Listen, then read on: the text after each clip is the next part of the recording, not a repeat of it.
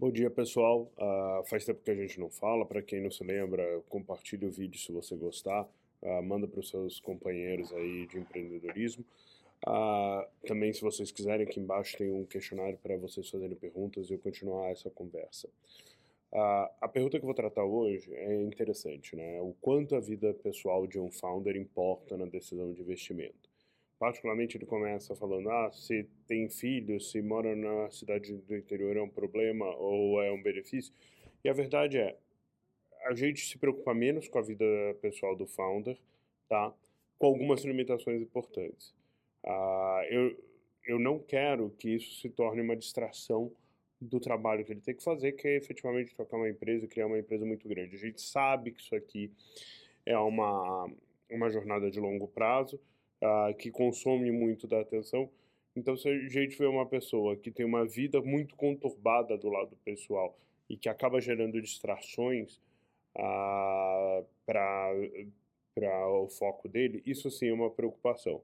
Não quer dizer que a gente não faça investimento, muito pelo contrário, é, é, muitas vezes acontece dos founders uh, ou das founders casados acabarem se separando e se casando de novo durante essa jornada, isso a gente entende, uh, mas o que a gente quer evitar uh, que é distrações excessivas. E isso também vai, bate lá naquela discussão que a gente sempre tem sobre o salário do founder. Eu não quero que você tenha problemas fora de casa, fora da, da empresa, porque isso te gera uma distração num negócio que a gente sabe que consome 100% do tempo.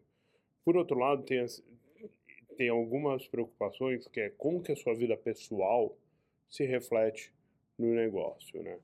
Ah, e, e, ela pode acontecer de diversas maneiras. Por exemplo, se você é uma instituição financeira, né, regulada com o Banco Central, ah, o Banco Central tende a ser mais caretinha. Então, dependendo do que você está postando na sua mídia social, isso pode se tornar ah, um problema, né? Então, acho que tem que pensar um pouco de uh, como que você consegue ter a liberdade que você quer e ter a vida que você quer no plano pessoal, mas que não impacte negativamente uh, a empresa, né? Uh, e, e, quando esses dois mundos se comunicam, não necessariamente é positivo. Uh, seja para um lado, seja para o outro, né? Seja você ser uh, super ousado e liberal na sua vida pessoal, seja você ser super conservador e querer forçar o seu conjunto de crenças dentro da empresa. Qualquer um dos dois lados acaba não sendo positivo. o que a gente quer garantir é uh, só que você consiga se focar 100% na empresa e uh, dar o seu melhor uh, nisso sem grandes distrações do lado de fora. Espero que ajude. Se tiver comentários, mande aqui embaixo e a gente vai conversando. Obrigado.